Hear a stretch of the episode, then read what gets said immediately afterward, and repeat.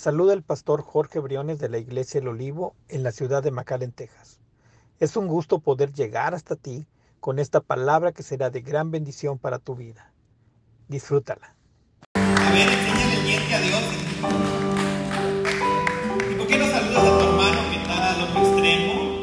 Está a tu costado. Y grítale bienvenido. Qué bueno que estás aquí. Estás en el mejor lugar. Ah, Eso, lo que dijo el hermano. Amén. Amén. Dios te bendiga. Toma tu lugar. Gloria al Señor. Me gusta cuando me la.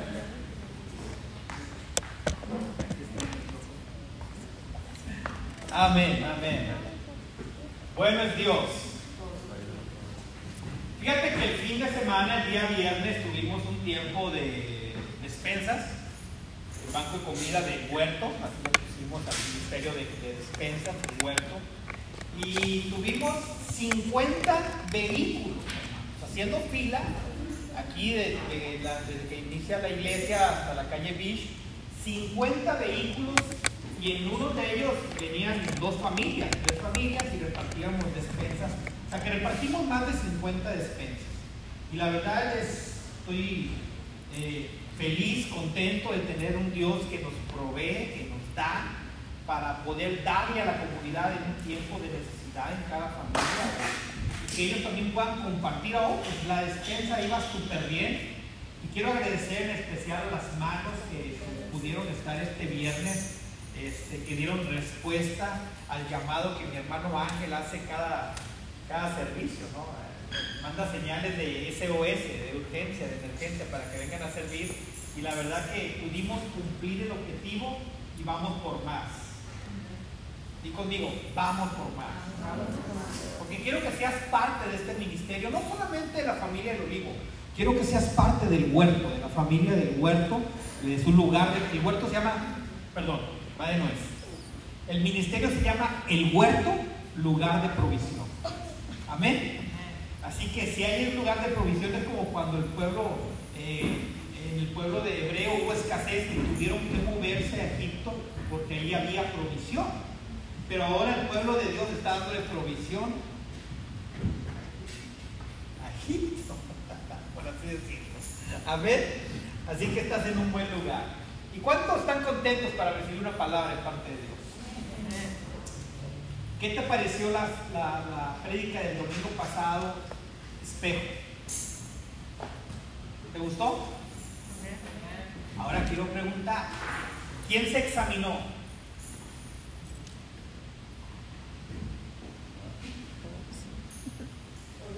No veo palabras, veo manos, a ver quién levanta la mano. ¿Quién se examinó? Aunque sea el domingo, ¿quién se examinó el domingo? Ya el lunes a lo mejor nadie. Pero el punto número uno era examinarnos a nosotros mismos. El punto número dos, examinarnos cada día. Y el punto número tres,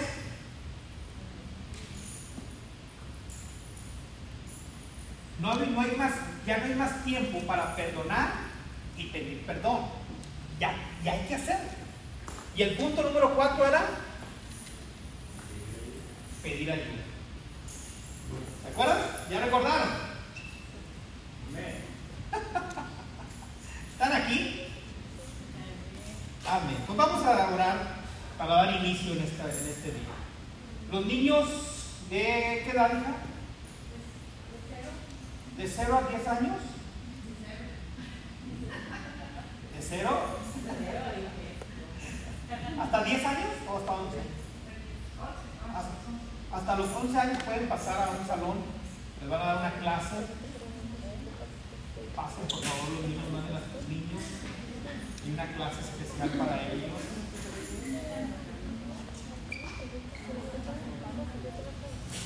Pues vamos a orar en esta tarde para dar inicio al servicio. Padre, en el nombre de Jesús, te damos gracias, Señor, por el tiempo que pudimos tener para adorarte, para glorificarte a ti, exaltar tu nombre por sobre todas las cosas, Señor. Tú eres digno de recibir toda la honra, Señor. Y Padre, que el día de hoy nuestro corazón esté abierto, un corazón dispuesto para recibir de ti. Señor, queremos no solamente ser oidores, sino hacedores de tu palabra. Así que esta palabra que sea impartida del día de hoy, no solamente quede como un suspiro, Señor, sino que quede guardada en nuestros corazones para que produzca el cambio al cual fue enviada esta palabra. En el nombre de Jesús. Amén. Y amén. Y te compartía en el libro de Mateo, capítulo 7, versículo 3, que ese es el versículo base. ¿Por qué te fijas en la astilla que tiene tu hermano en el ojo? Y no le das la importancia a la viga que está en el tuyo. La nueva versión internacional. En la TLA, traducción lenguaje actual, me gusta como dicen, Mateo 7.3 dice, ¿por qué te fijas en lo malo que hacen otros y no te das cuenta de las muchas cosas malas que haces tú? Ponle tu nombre ahí si tienes oportunidad de rayarle. Y luego dice, es como si te fijaras que en el ojo del otro hay una basurita. ¿Quién le ha caído una basurita en el ojo? Y es molesto, ¿verdad? Incómodo. ¿Cómo te fijas que en, el ojo del otro aquí hay una basurita y no te dieras cuenta que en tu ojo hay una rama? Si una basurita es incómodo, una rama es insoportable, no la aguantarías. Y a veces nos fijamos en lo que tiene el hermano y no en lo que somos nosotros. Por eso la serie se llamó Espejo, porque la idea es que te veas a ti mismo en vez de ver a los demás. Amén. ¿Te tocó una experiencia en esta semana?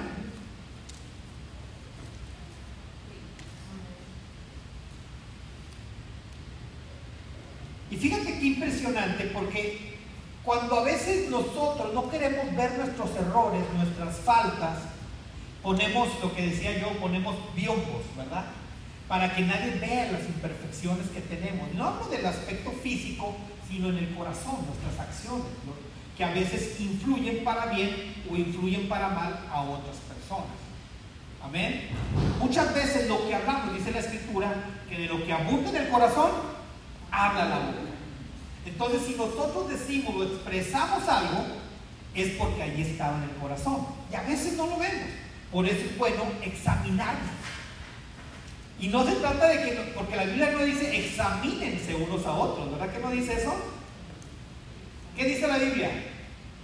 Oren unos por otros, pero no examínense. Oh, confiésense, pero no, no, no es de que nosotros tenemos que ver, ah, ¿cómo anda el hermano? Ah, pues el hermano anda así, así, así, así. No. Nosotros mismos debemos examinarnos como un espejo para ver cómo está nuestro corazón. Amén. ¿Cuántos quieren un corazón libre? La, Biblia dice que el Señor viene una iglesia sin mancha y sin arruga. Entonces nuestro corazón tiene que estar libre. Los de limpio corazón verán a Dios. Así que si quieres ver a Dios, empecemos a limpiar nuestro corazón. Y fíjate qué impresionante, porque Dios nos da la oportunidad de que nosotros podamos ser libres, salvos, sanos en todas las áreas. ¿Quién no se ha memorizado, grabado el verso de Juan 3:16? ¿Quién? ¿Ya se lo sabe? Juan 3:16. Básico. Es uno de los versículos más básicos y que mucha gente sabe y todos decimos, Juan dice, porque de tal manera amó Dios al mundo que dio a su Hijo unigénito para que todo aquel que en Él crea no se pierda, mas tenga vida eterna. Lo vemos hasta en los rótulos, hasta hay un, hay hay un negocio de comida que tiene un versículo en la parte de abajo de ese versículo. Pero ¿qué dice el 3.17? ¿Quién se lo sabe? ¿Quién se sabe Juan 3.17? ¿No?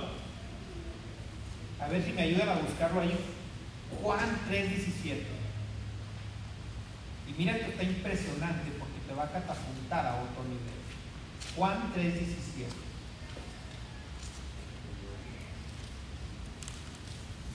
Porque Dios no envió a este mundo para condenar a la gente. Porque Dios no me envió a este mundo para condenar a la gente.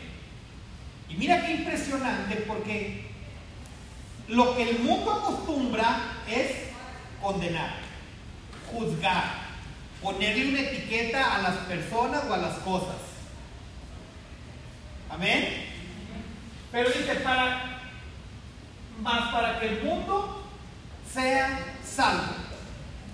Y fíjate qué impresionante, porque Jesús no está como está el policía ahí en Falfurria. ¿Saben cómo está el policía ahí en Falfurria?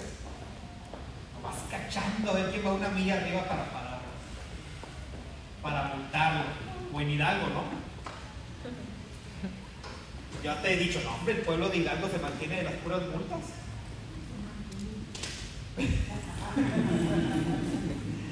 Porque está el policía nomás esperando que cruces la lumita con una milla más arriba para parar. Y así está, Jesús no está así. Jesús no está en un punto para ver qué error cometemos para condenarnos o juzgarnos. ¿Cuántos dicen amén? Jesús es un Dios lleno de misericordia, de gracia y de favor. Así que dile enseguida, codéalo, no te preocupes. Tienes oportunidad de ir a la cruz. Y ir a la cruz significa morir a uno mismo. Amén. Y mira qué impresionante, porque Dios nos muestra, si tú lees los evangelios, que yo recomiendo mucho cuando eres un nuevo, nuevo creyente, lee el evangelio, Mateo, Marcos, Lucas y Juan. Es la base del cristiano. Empieza a leerlo y ahí te brincas a hecho. Pero cuando tú empiezas a leer Mateo, Marcos, Lucas, Juan, te ves los milagros que, hizo Jesús, el comportamiento que Jesús tuvo sobre esta tierra, cómo perdonó y juzgó.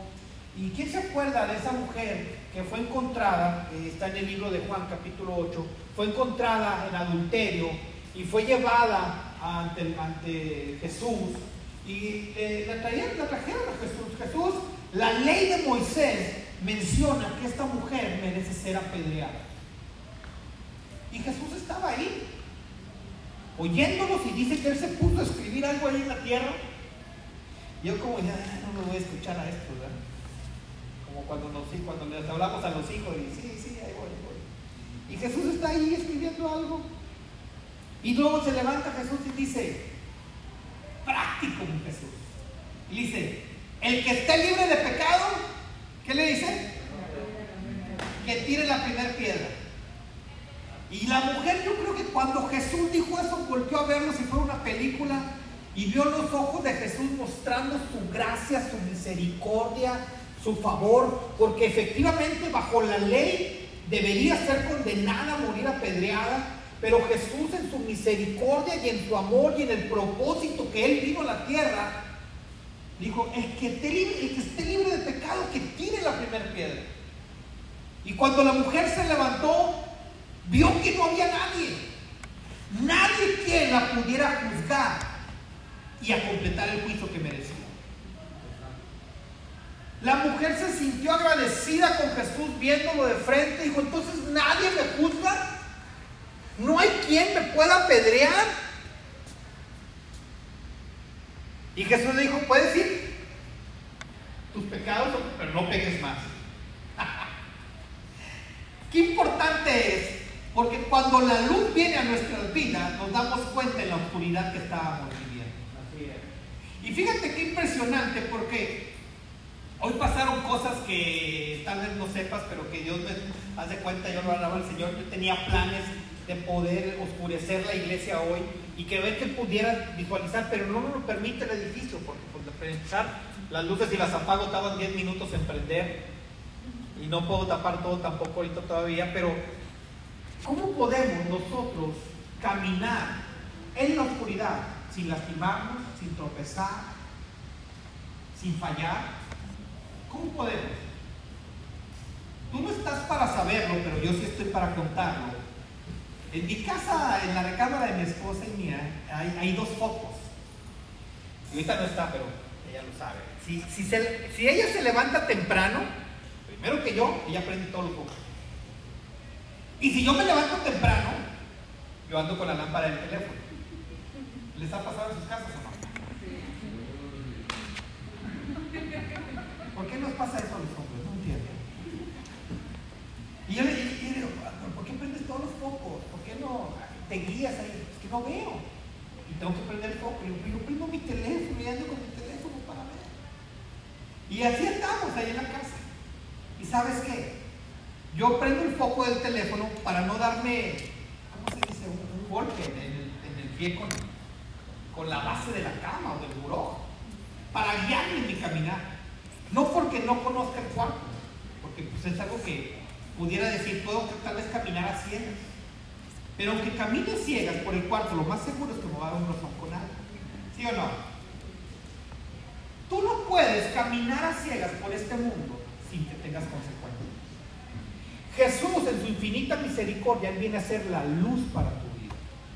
Y fíjate qué impresionante, porque aquí siguiendo el, mismo capítulo de la mujer que estaba eh, siendo juzgada por el pueblo, en, el, en Juan 4, perdón, Juan 8, ¿verdad? Juan 8, terminando el versículo 11, donde la despide la mujer, Juan 8, 12, dice, yo soy la luz que alumbra a todos los que viven en este mundo.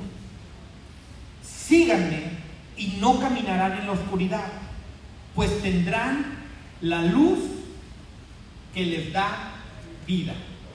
¿Cuántos quieren tener vida? Y mira qué impresionante, porque dice ahí que Jesús es la luz del mundo. Y cuando nosotros andamos fallando, errando en la vida, en el pecado o en las, en las áreas que no debemos de andar, llámese cualquier área que va en contra de Dios, es porque no tenemos a Jesús como nuestra luz. Es porque no tenemos a Jesús como nuestra guía. Y fíjate qué impresionante, porque Jesús dice aquí, en el versículo 12, voy hasta casa de mi esposa. Sígueme y no caminarán en la oscuridad. Si uno quiere empezar a vivir de una manera diferente, tiene que aprender a seguir a Jesús. Amén. No podemos seguir siendo el viejo hombre que éramos o la antigua mujer que éramos. Cuando uno empieza a caminar con Jesús, nuestra vida empieza a tener un cambio. Amén. Pero Dios en su infinita misericordia nos muestra su amor. Fíjate que estaba Jesús caminando y se topa con Saqueo. Saqueo se subió a un árbol, un sicómoro, y Jesús lo ve. ¿Cuántos recuerdan esa historia? Y Jesús lo ve y le dice, oye saqueo, eres un ladrón sin vergüenza, roba impuestos. ¿Eso le dice? ¿Qué le dice? Bájate de ahí que a tu casa voy a ir. No lo juzgó, no vio la, no vio la paja del ojo de su hermano como nosotros tal vez la haríamos. Saqueo tal vez estaba experimentando persecución porque le robaba el pueblo le robaba a la gente, cobraba impuestos de más. Pero cuando Jesús fue a la casa de Saqueo, en la vida de Saqueo hubo una transformación. Y di conmigo, cuando Jesús viene a mi vida,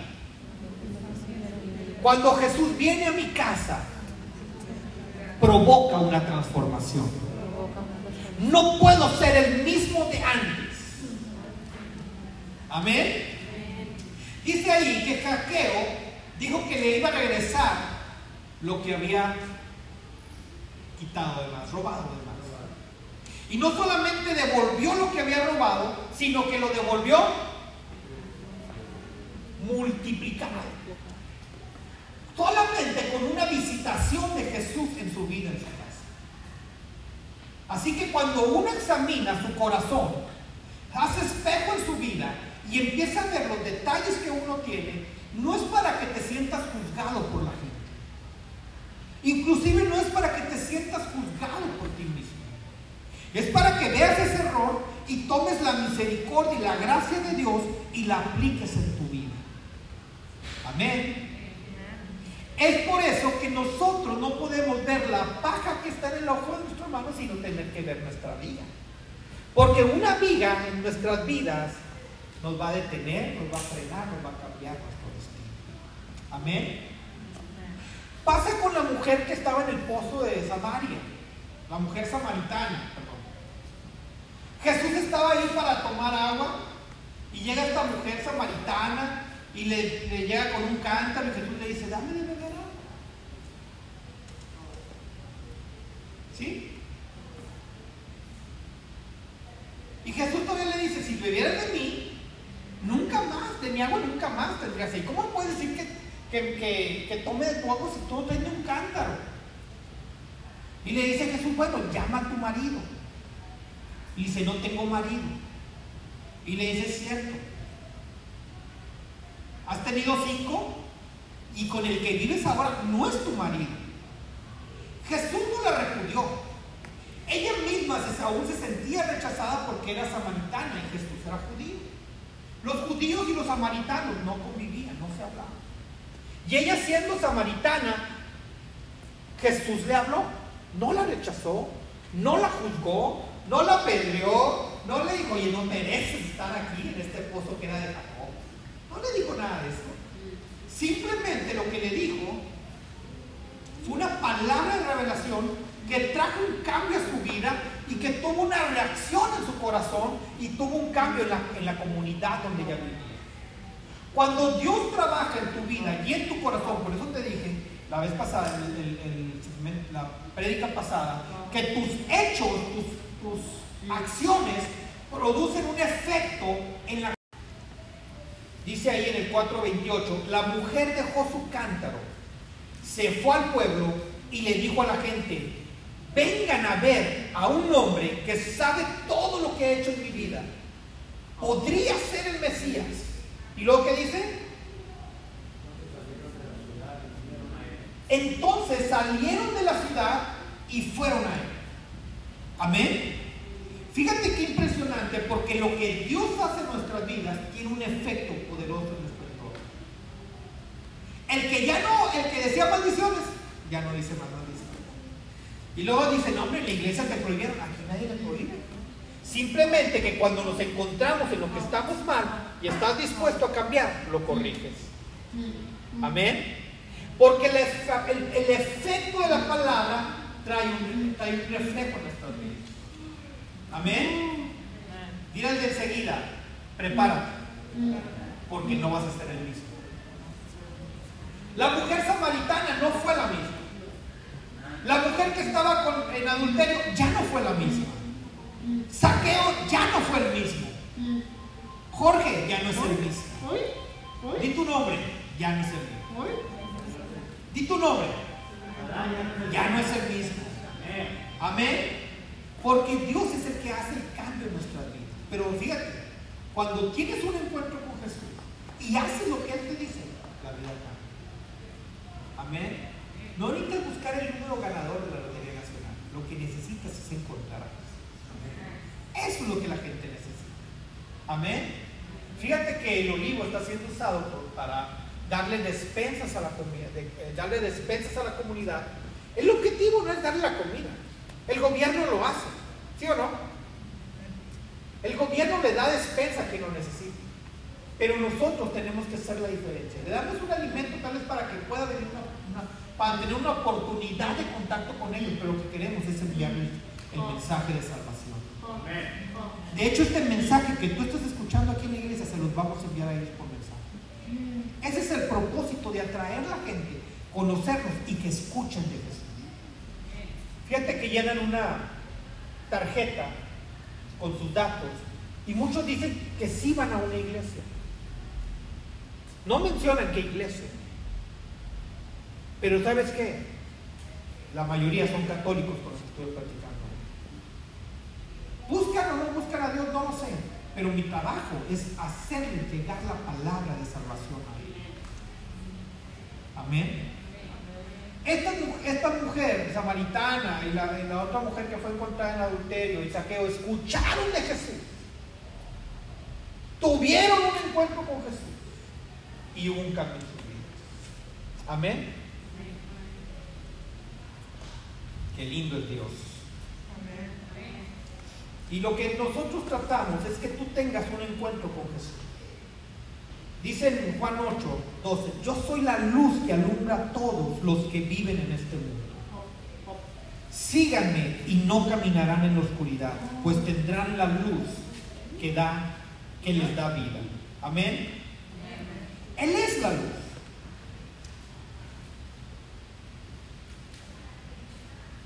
Amén. ¿Cómo está tu vida? ¿Con luz o sin luz? ¿Con Jesús o sin Jesús? Jesús no es una religión. Jesús es una relación de tu diario vivir. No es el domingo que soy cristiano, como antes lo he dicho. De lunes a viernes soy mil máscaras. El sábado soy Bruce Demon. Y el domingo el santo. No se trata de eso. Se trata que todos los días camines con Jesús de la mano. No religiosamente, no. No como un, como que, ¿quién toma medicinas todos los días a una hora? Que se la tiene que tomar todos los días. ¿Quién?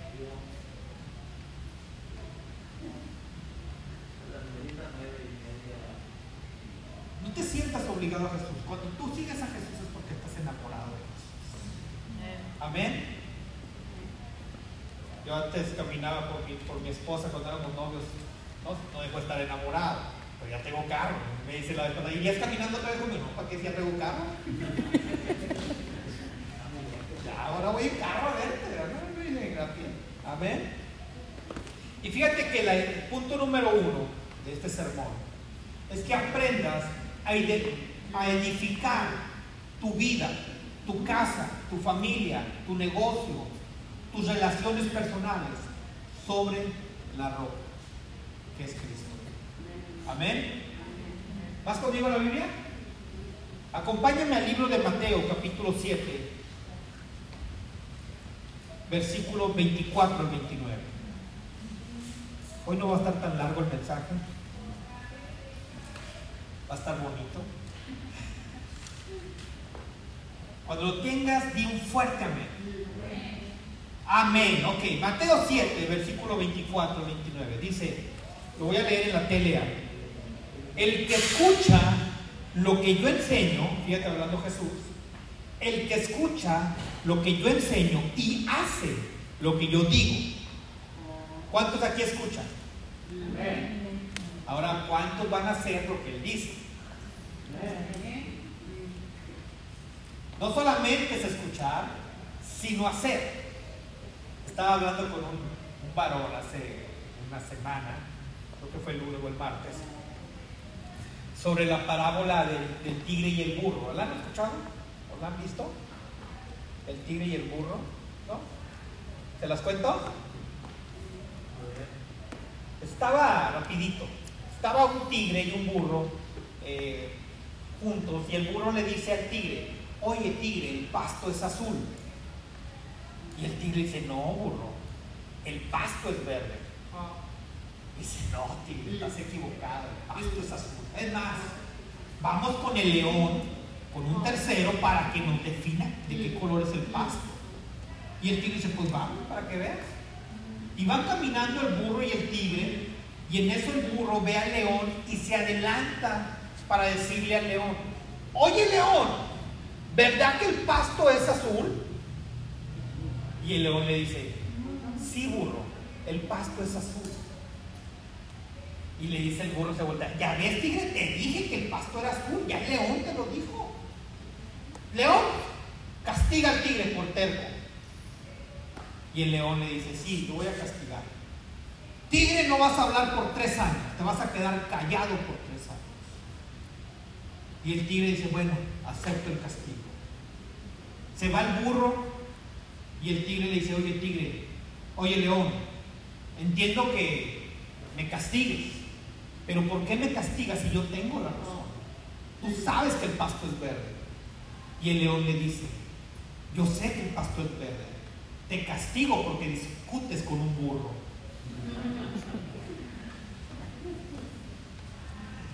Nosotros debemos de entender que no estamos diseñados para pelear con las cosas de este mundo. Nosotros estamos diseñados para crecer y avanzar. No podemos ser los mismos tercos, necios, obstinados de antes. Nada más yo tengo la razón, los demás están equivocados. No. Amén. ¿Quién quiere el castigo por tres? Qué impresionante, qué impresionante que la gente todavía siga discutiendo por cosas tan insignificantes. Y si tú quieres llevar tu vida a otro nivel, dice la escritura que no solamente es necesario escuchar su palabra, sino ponerla por obra. Amén. Mateo 7, 24, cualquiera. Dice, me está, dile, me están hablando a mí. Que hace lo que yo digo es una persona precavida, que construyó su casa sobre piedra firme. Vino la lluvia y el agua de los ríos. Perdón, y el agua de los ríos subió mucho y el viento sopló con fuerza contra la casa. Pero la casa no se cayó, porque estaba construida sobre piedra firme.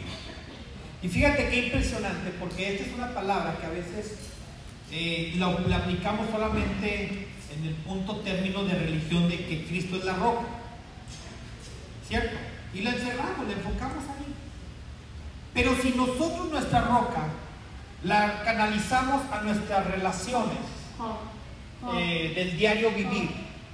Nos relacionamos con gente que en vez de buscar tenga un hambre de Jesús, eh, ¿cómo lo explico para que no sea muy fuerte?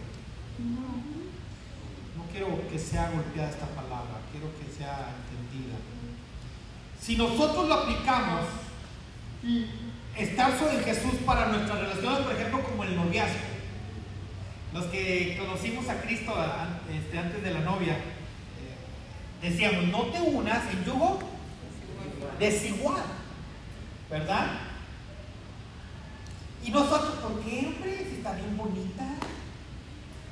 No hay una mujer tan guapa sobre la tierra como esta. Y, pero no es cristiana, te va a alejar del propósito de Dios, no importa, la convertimos a Cristo. O el novio, ¿verdad? Oye, pero este muchacho, fíjate que es a mí no importa, lo convierto a Cristo y ya después va a estar conmigo en la iglesia todo el tiempo. Y nos damos cuenta que no podemos estar haciendo cosas que no van de acuerdo al plan de Dios. Y no digo que nos aislemos a que solamente los cristianos podemos casar, no, no, no. Sino que una persona, yo le digo a mis hijas, porque tengo dos, y le digo a ellas dos, hija, busquen un varón que ame, ame más a Dios que a ustedes mismos. Busquen un varón que ame a Dios por sobre todas las cosas, más que ustedes Porque si ama a Dios, las va a amar a ustedes. Si va a a Dios por sobre todas las cosas, las va a respetar a ustedes. Si va a a Dios por cualquier cosa, las va a poner a ustedes en un lugar de honra. ¿O no es cierto? A lo mejor la apariencia es lo que nos pueda traer. Pero cuando yo edifico mi relación bueno, mi matrimonio fue edificado sobre la roca. Si yo edifico mi trabajo sobre la roca, que es Jesús, si yo trabajo mis relaciones personales sobre la roca, nada de esto va a Amén.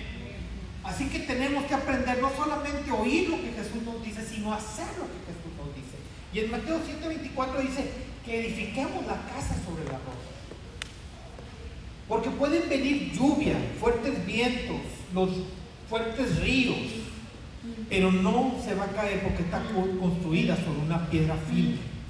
Pero el que escucha lo que yo enseño y no lo hace, lo que yo digo es como una persona, mi, mi, versión telea dice tonta, que construyó su casa sobre la arena. Vino la lluvia y el agua de los ríos subió mucho y el viento sopló con fuerza contra la casa y la casa se cayó y quedó totalmente destruida. Cuando Jesús terminó de hablar, todos los que escuchaban, dice, todos los que escuchaban quedaron admirados de sus enseñanzas, porque Jesús hablaba con toda autoridad y no como los maestros de la ley. Qué impresionante es que Jesús mismo nos da una enseñanza de vida de cómo tenemos que ser. Jesús no hablaba como los, maestros de la ley. ¿Qué hacían los maestros de la ley? Juzgar. Seamos francos, a veces hemos sido juzgadores de nuestros hermanos. Amén. A veces no nos quitamos la rama de nuestros ojos por quererle quitar la basurita de los ojos de los demás. Jesús nos quiere llevar a un lugar de crecimiento y desarrollo. Que no seamos el mismo cristiano dominguero que venimos, escuchamos y no hacemos nada. Amén. Es el tiempo de avanzar. Amén. ¿Dónde están mis músicos? Todos se me fueron. Tráiganse la del piano, por favor. Ah, acá está la del piano.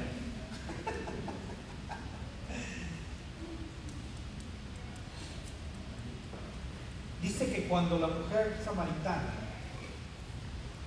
la escritura habla, que cuando ella habló con Jesús, después de hablar con Jesús, dejó su cántaro, se fue al pueblo y le dijo a toda la gente, vengan a ver un hombre que sabe todo lo que ha hecho la vida. Podría ser el.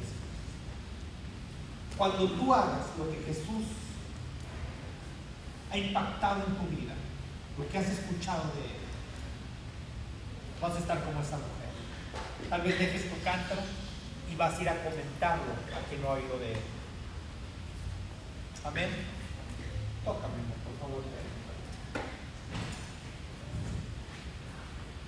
Iglesia, el que examinemos nuestras vidas, nuestro corazón,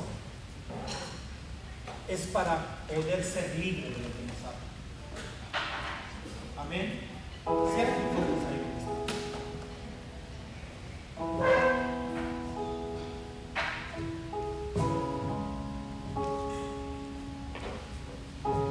Cierra tus ojos. Ignora lo que está pasando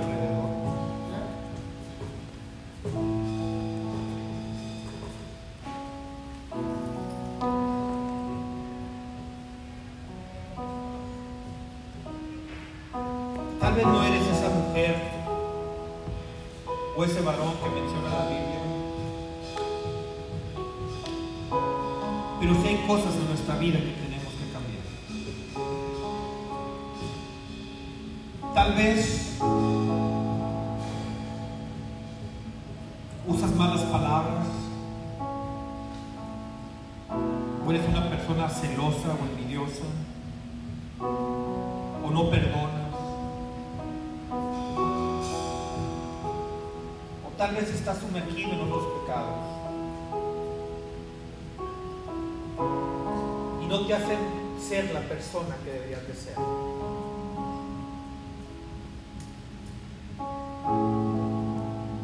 Tal vez te ha faltado perdonar.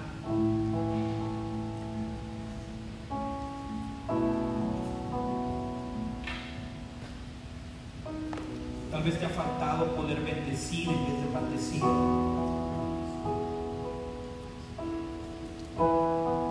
A veces no ofendemos palabras altisonantes o groseras.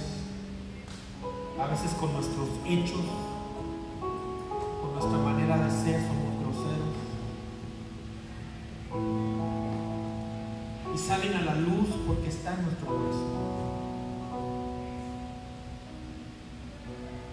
Examina tu vida. Examínate hoy. Hoy es el tiempo de venir a los pies de Jesús poderle decir, trae a la luz todas mis faltas, mis errores, todo aquello que impida el poderte seguir de la manera correcta. Revélame, Señor.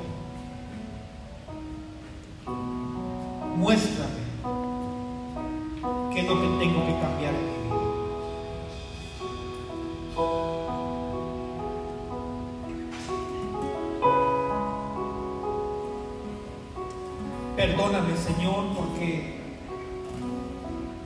no he querido soltar esas áreas oscuras en mi vida.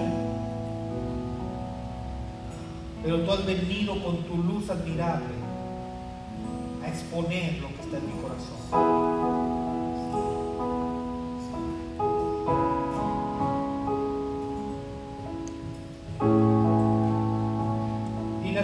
revela de Dios. Todo aquello que estorbe buscar, conseguir. Todo aquello, Señor, que no me impida. Todo aquello que detenga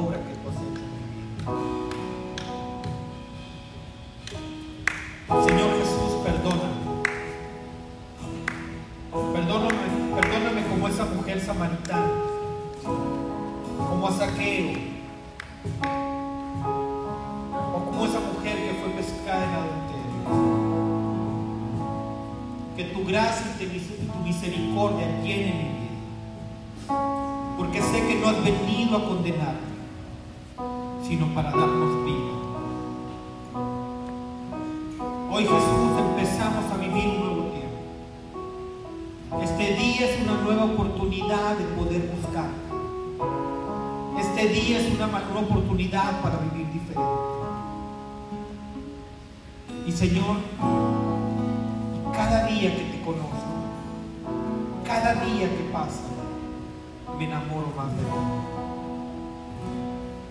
Señor, enséñame a ser un buen ejemplo para los que me siguen, para mis hijos o para mis siguientes generaciones, si me permiten vivir.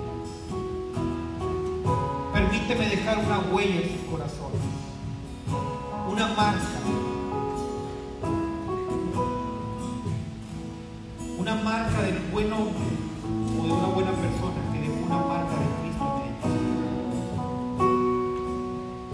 ayuda.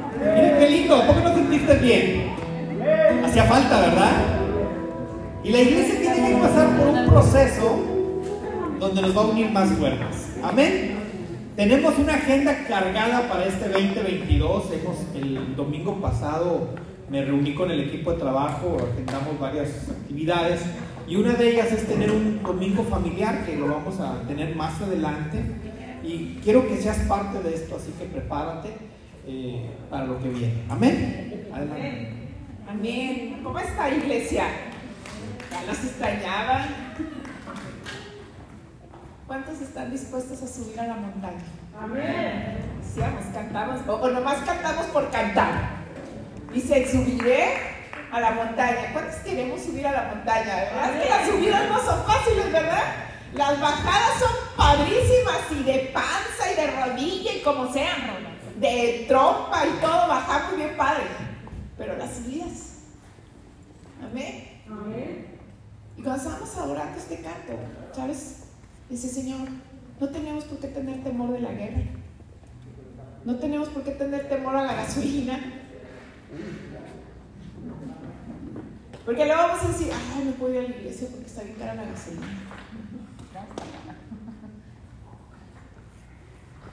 Si yo subiría al monte, ¿en quién estamos confiando? El Señor, amén. Pues no tengas miedo, porque Dios proveerá. Amén. Mira, decía mi esposo, tenemos unas actividades. Toma tu lugar. Este, tenemos unas actividades este tiempo y quiero compartirte dos. La primera, el día 30 de abril, yo sé que aquí en Estados Unidos casi no lo celebran, pero ¿cuántos de la mayoría somos de México? Ahí se acuerdan cuando nos celebraron el Día del Niño, ¿verdad? No más a no, no, celebran el Día del Niño. ¿A quién le celebra el Día del Niño? ¿Y a poco no te gustaba? Porque iba a haber fiesta y iban a hacer pachanga los maestros y todo. Bueno, el olivo vamos a celebrar el Día del Niño. ¿Cuántos se ponen contentos? Que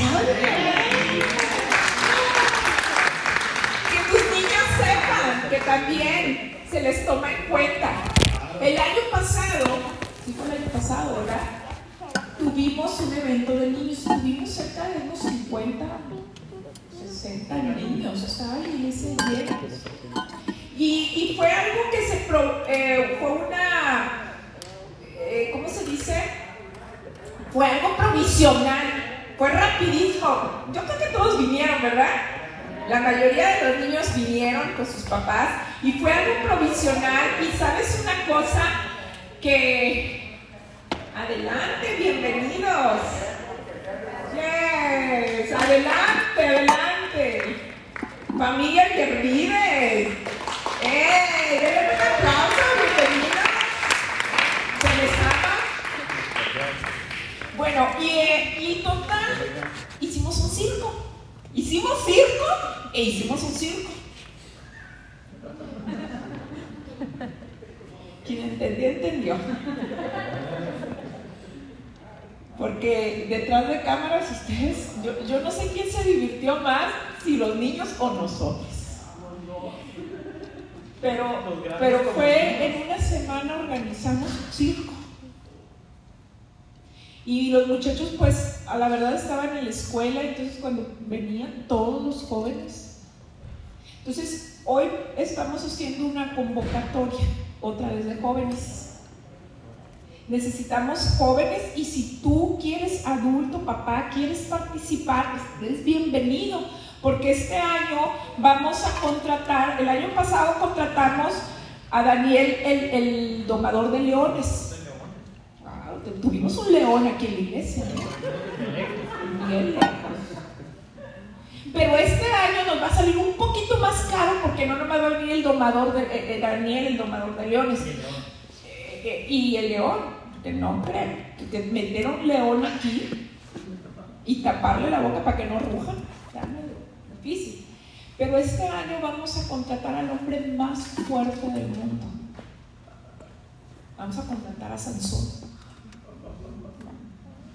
Entonces empieza a orar para que esté dispuesto y firme un contrato, firme el contrato que disponible la fecha y que firme el contrato del circo del olivo. Amén. ¿Te gozas? Amén. Pero sabes una cosa, necesitamos iglesia tu apoyo. Porque el año pasado les dimos regalos a los niños y muy buenos regalos. Entonces yo te quiero pedir que hagas un esfuerzo. No le vayas a regalar una lluvita de gasolina porque el niño no necesita gasolina, su papá sí. Pero no, no, no, no, no inviertas en eso. Un vale de gasolina. Un vale de gasolina no. No, le vamos a traerle un regalito. Un regalito nuevo no el que tienes en casa y que ya tu hijo no, sí, no, no, no usa. Te vas a traer un regalito nuevo, porque vas a pensar, el regalo que le vas a comprar va a ser pensado en tu hijo. Probablemente no va a ser para él. Pero te voy a decir una cosa, porque si es alguien para mi hijo, le voy a comprar algo bueno. ¿O no? Pero si es el regalito para un niño que no conoces, te vas a ir al, al, al Family Dollar. O te vas a ir al. ¿Cómo se llama el otro? El de 5 dólares. A ese. Al Dollar. No. Cómprale algo bueno. Como si fuera para tu hijo. No te vayas con los chinos a comprarle una espadita de los chinos porque la primera se va a romper. Estamos muy callados. Entonces, Me está quitando las. Te animo, te animo a que vayas compres. Compra un regalo, tráelo, lo que Dios ponga en tu corazón. Eso se llama sembrar. Y cuando uno siembra, cosecha. Yo estaba bien preocupada porque dentro de la actividad de los niños hicimos una maceta con tierra y yo sé que hoy, hoy los que no tuvieron nos van a salir con su macetita y les pusimos semilla. Y les pregunté, ¿ya les salió? Porque estamos hablando del tema de Sansón. Y les dije, ¿ya les salió? Y me decían, no, no ha salido pelo. Ay, mamá, dije, ya quedé mal. Ya le salió porque sembramos. Y el de Rubí también. Ay, cuando me mandaron la foto, dije, ay, ya me quité un peso de encima. Entonces yo te invito, vamos a sembrar. Vamos a sembrar. Amén. ¿Estás dispuesto? Vamos a darle una merienda a los niños. Mira, necesitamos, vamos a, a necesitar, no está la hermana Laurita ni, ni Nelly, que, que no sabe, pero hoy les voy a decir y se queda grabado para que sepan que ellas se van a encargar de la decoración. A Nelly y Laurita, les quedó bien el- la vez pasada. Y si tú, y si tú quieres ayudar en la decoración, te vienes porque se necesita muchas manos. Esto tiene que ser espectacular para nuestros niños. Amén. Y lo vamos a hacer sábado 30. El sábado 30 de abril, todavía vamos a ver la hora, pero no tengas miedo porque mira, el año pasado estaba la pandemia más fuerte y tuvimos muchos niños. Hoy, en esta, gracias a Dios, en esta temporada, la pandemia ha disminuido. Entonces, ánimo. Y puedes invitar a todos los niños que tú quieres. A todos. A los niños de tu vecina, al niño que te encuentres ahí en la calle, pídelo prestado y te lo traes. Pero con tu mamá, a veces meten en problemas. Amén. Bueno, viernes. Este viernes. Este viernes nos toca despensas a las 12. Hemos tenido un, un excelente este fin de hace 15 días un excelente este grupo de personas. Gracias a todos los que nos pudieron ayudar. Gracias, tú dices, usted no viene, pastora, ni hable ni diga. Yo hago mi trabajo por afuera. Y yo te doy gracias por ayudar. Entonces, este, te pido que este viernes va a ser despensas. Ora a Dios, que Dios nos siga abriendo más puertas para poder dar más. Amén. Estamos sembrando. Y esa gente va a empezar a recibir los, lo- la prédica, la palabra que se da. Ya la hermana Cristina nos ha estado apoyando mucho en, en las redes sociales y nos ha estado apoyando en subirlo a Spotify. Y eso mismo se va a compartir a toda esa gente. Todos vamos a hacer el trabajo, vamos a orar por ellos y se va a estar compartiendo por mensaje. A uno por uno se les va a estar enviando la palabra y van a empezar a ser llenados. Amén. Entonces prepárate porque la iglesia va a empezar a recoger sus semillas, el fruto. Amén. Otra cosa. Me doy gracias a Dios que, me, que, que ahorita me está dando la oportunidad de tomar a los niños. Quiero decirte una cosa. No es una guardería. No es guardería. Los niños, el Señor me puso ahí y el tiempo que esté ahí yo lo voy a disfrutar y me voy a, estoy comprometida con el Señor de enseñarles. No les voy a enseñar nada más una clasecita. Quiero que la palabra que ellos escuchen se la lleven en su corazón, porque mi deseo, mi visión es que tu niño aprenda a orar, que tu niño aprenda a profetizar. Es que cuidado, cuando tu hijo te hable. Que tu niño sepa lo que es alabar a Dios. Amén. Y cuidado si te enseña y te pone el ejemplo. Ouch. Pero te voy a decir una cosa. Les vamos a empezar a mandar tarea. Apóyalo. Por favor, apóyalo. Amén. Toma un tiempo con Él para que Él vea que tú lo estás ayudando, ministrando. Solo damos instrucciones, pero tu responsabilidad como papá, mi responsabilidad como mamá, como papá, es con mis hijos. Y yo tengo que enseñarles a que mis hijos crezcan en el Señor. Queremos una generación firme en Él, que nada los haga desviarse del camino. Instruyamos. Entonces, si les mandamos tarea, ayúdanos, por favor. Voy a hacer un grupo de WhatsApp de los papás y te voy a decir, necesitan hacer esto, necesitan traer la tarea, hoy vimos esto, enséñale la cita bíblica y voy a estar atrás. No te escribo nada. Vamos live, ¿ok? Estamos bien. Amén. Bendiciones. Ya iba a predicar yo, ¿no? Cedemos el lugar. Amén. Pues mira qué impresionante es. De hecho, te voy a pedir que cuando termine el servicio, da el tiempo, no te vayas y luego pasa por el cuartito de los niños, vas a ver lo que estamos transformando ese cuartito. Porque queremos que ellos se sientan en un ambiente cómodo, agradable y que ellos digan desde el sábado, mamá, mañana toca la iglesia, papá, mañana toca aquí a la iglesia. Que ellos anhelen y deseen estar en, en este lugar para aprender del Señor. Amén. ¿Cuántos quieren batallar con sus padres, con, con sus hijos cuando sean grandes? A ver, ¿cuántos padres quieren batallar con sus hijos cuando sean grandes? Levanta la mano. No veo manos levantadas. ¿no? Instruye, dice Proverbios 22, 6. Instruye al niño en su camino y cuando sea grande no se apartará de él. Así que si tú pones buen comienzo, buen- buenas bases en los niños, en tu generación, en tu descendencia, te aseguro que tu futuro va a ser más suave. Amén. Eso.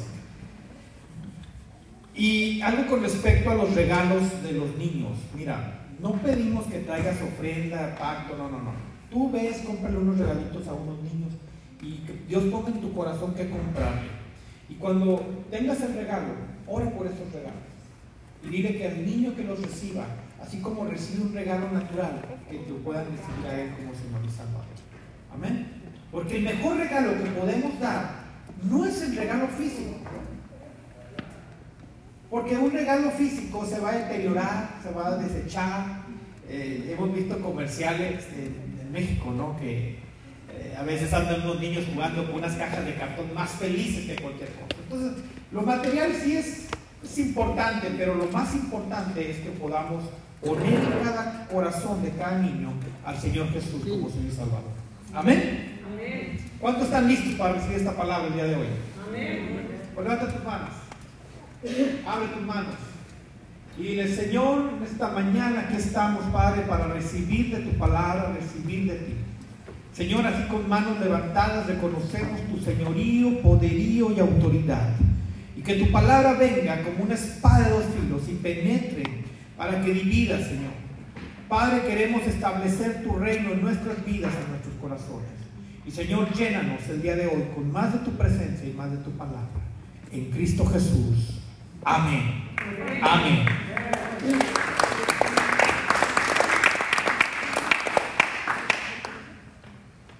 Hemos vivido tiempos muy diferentes que nunca esperábamos pasar la pandemia. Está una tercera guerra mundial tocando en una puerta por ahí. La guerra de Rusia y Ucrania no es fácil. es- Los hermanos que están en el otro lado del mundo platicaba con un pastor ahora que en la alianza y hablábamos el, que hay, ah, perdón, los niños. Pasen al, al salón los niños. Pasen a su salón. ¿Cuántos niños?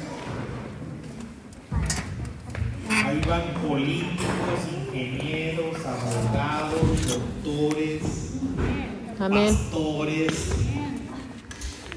Mira, mira, mira.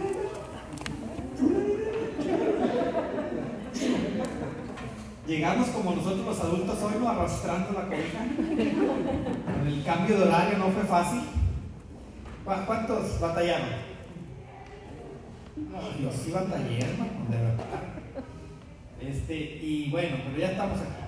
Y estamos viviendo los tiempos difíciles, complicados en muchas áreas, rumores de guerra, situaciones este, aún pandémicas, que ya también el gobierno dice que ya no va a ser una pandemia, sino una endemia, donde el virus del COVID pues va a estar con nosotros. Este, va a estar ya como cualquier este, virus, como la polio, la sarampión y todo el tipo de cosas. Y donde ya el gobierno está diciendo, tú eres responsable de cuidarte a ti mismo. Ya el gobierno como que ya, ya te enseñé cuáles son las medidas que tenemos que tomar y te toca a ti tomar tu responsabilidad. Pero en medio de estos tiempos, pues a veces batallamos, eh, luchamos, sufrimos y a veces se nos limitan y vemos como que no encontramos salida. Amén. A veces hasta en nuestra propia casa, con la propia familia, con el esposo, con la esposa, con los hijos, con los padres. Hay cosas que siempre estamos en lucha y en guerra. Amén. En el trabajo, con los compañeros de trabajo, con el mismo trabajo que a veces no nos da lo que esperamos o nos sale como queremos y tenemos una lucha y una dificultad. Es normal. Siempre estamos en lucha y en guerra. A lo mejor no lo vemos como una tercera guerra mundial, pero sí lo vemos en un batallar diariamente. Amén. ¿Estamos conmigo? O nada más el pastor y su familia.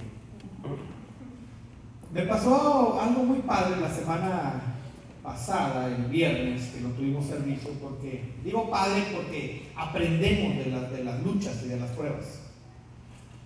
Aprendemos del diario vivir. Y ese viernes mi hija eh,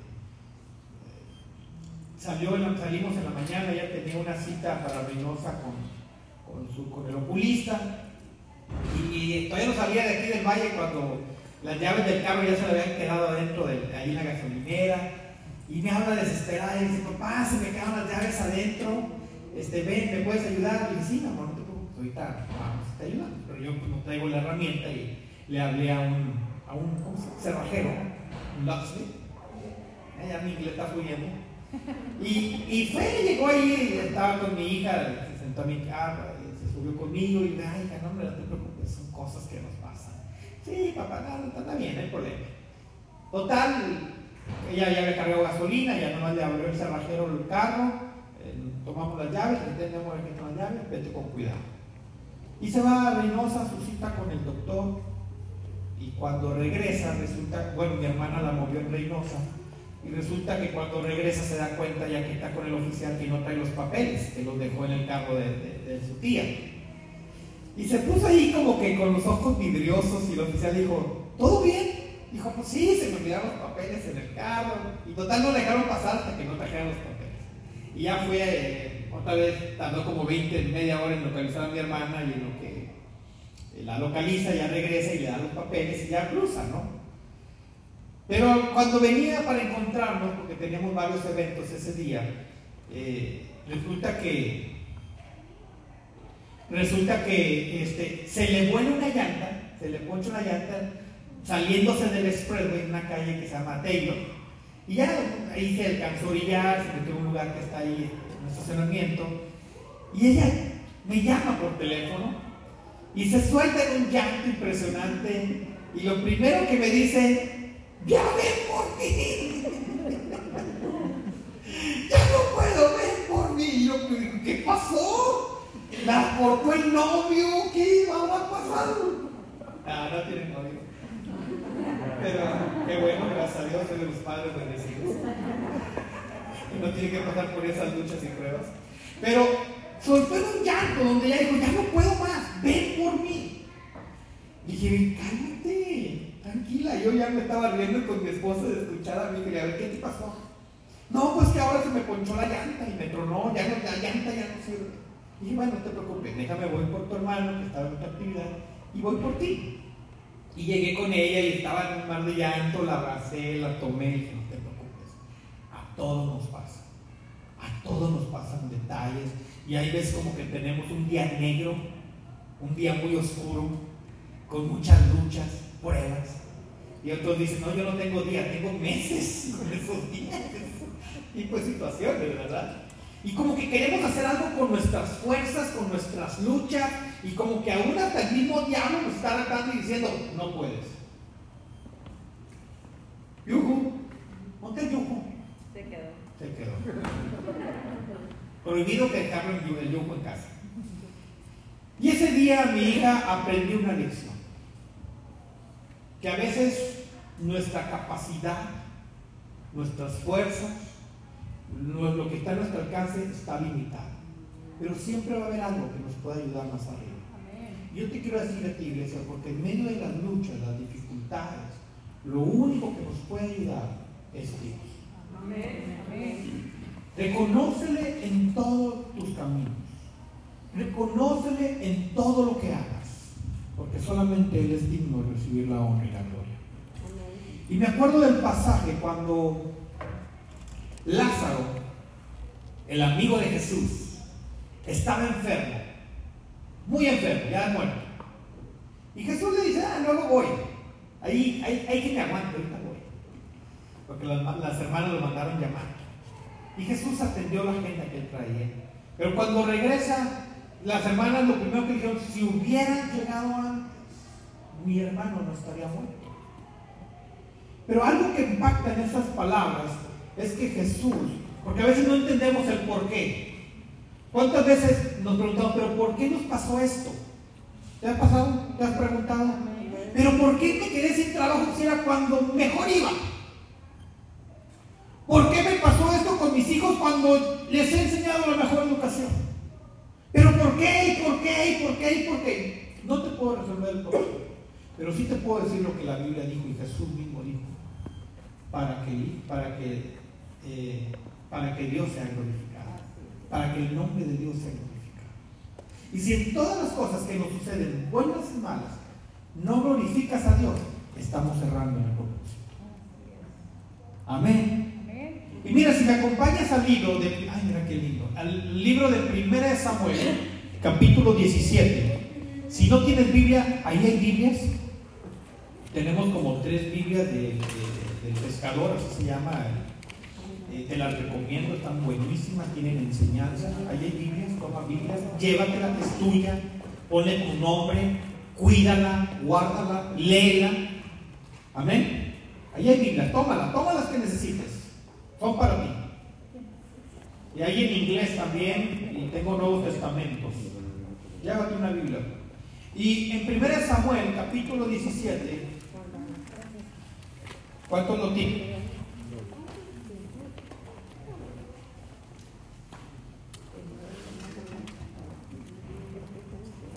Habla de una lucha donde los filisteos están retando al pueblo de Israel.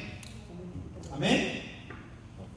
Y menciona que estaban los filisteos, y entre los filisteos había un gigante, que la Biblia menciona que medía como 3 metros.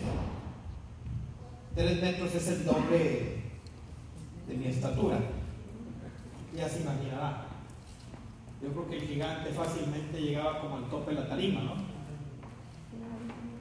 ¿Quién nos, quién nos le impone un hombre de esa altura? ¿Quién es el más alto? ¿Josué o.? No sé quién sea el más alto aquí, pero. A ver, párense los hombres altos. Mira. Mira. No, si ven para acá. Y qué- qué me- para muestra basta un botón, ¿verdad? Y mira, para que veas. Hijo. Aún él está chaparrito contra Goliat, ¿sí o no?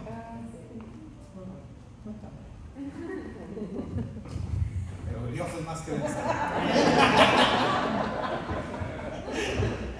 Y estaba ese hombre intimidándolo. Y le decía al pueblo, al reinado de Saúl, con solo uno que me mandaba, si me vencieren, nosotros seremos esclavos de ustedes. Solo uno. Solo uno. Y a veces somos muchos y no queremos ser ese uno. Somos muchos en una iglesia y no queremos dar el primer paso. Y ahí en el pueblo de- de- de- del reinado de Saúl había muchos guerreros, muchos soldados.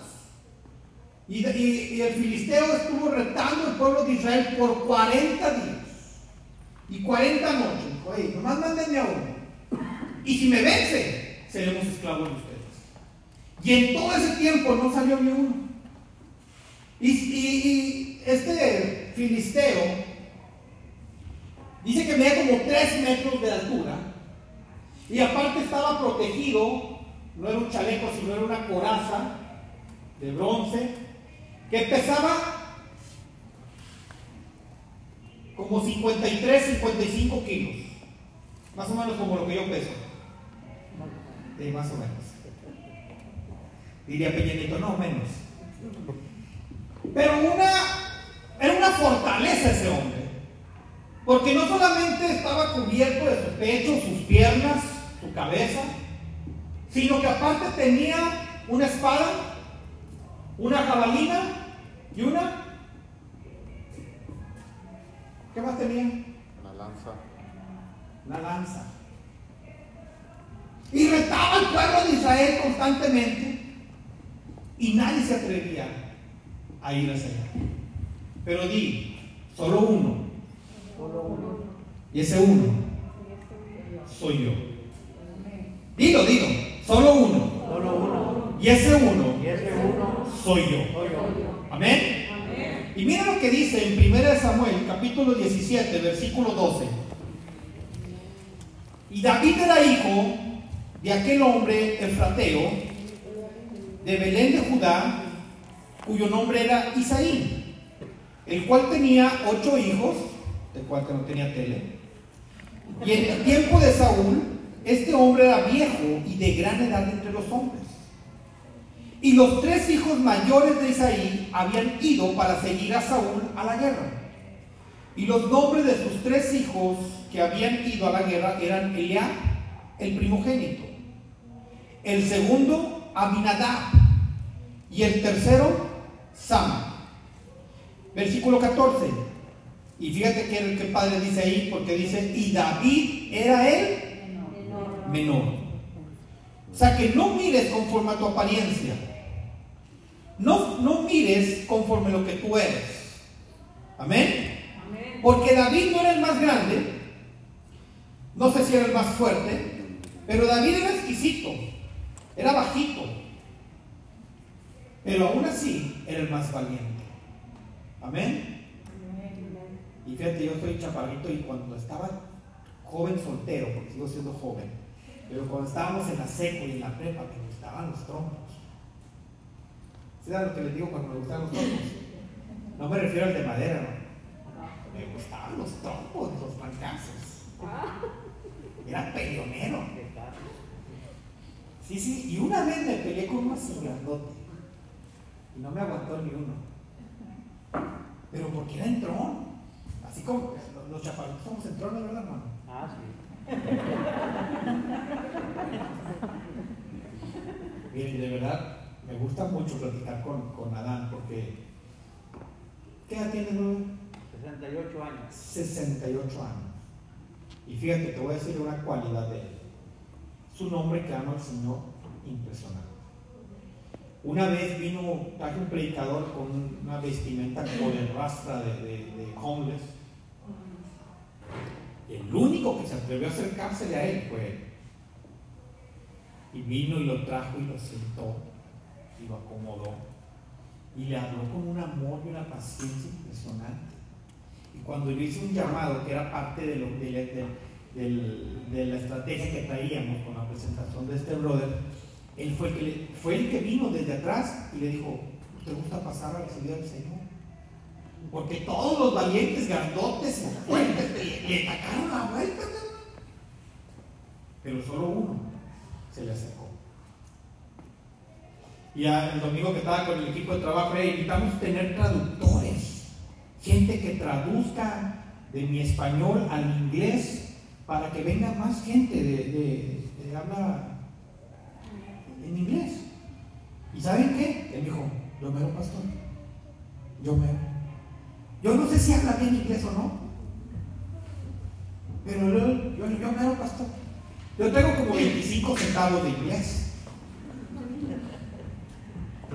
Se me acaba muy rápido, pero es un tron. Y a veces somos medio tímidos con las cosas del Señor. Hasta dijo que si usted predicaba y, y el Espíritu Santo lo hacía que llorara, él iba a llorar. Ah, sí, fíjense. Porque no solamente iba a traducir, sino que también iba a interpretar la situación. Qué impresionante. Porque yo les digo, un traductor en una iglesia, si el pastor o el predicador se tira al piso, el traductor también se tiene que tirar al piso. Porque a veces no entendemos. Y mira, él me dijo, no, no solamente el traductor, también el intérprete. Y eso me toca. Y a veces tenemos la, la edad, la capacidad, las fuerzas, y no lo sé. Y si te das cuenta, David no era el mayor de sus hermanos. David era el menor. Así que no te pongas en baja estima, porque Dios puede hacer grandes cosas contigo. Amén. Y dice ahí en ese versículo que David era el menor.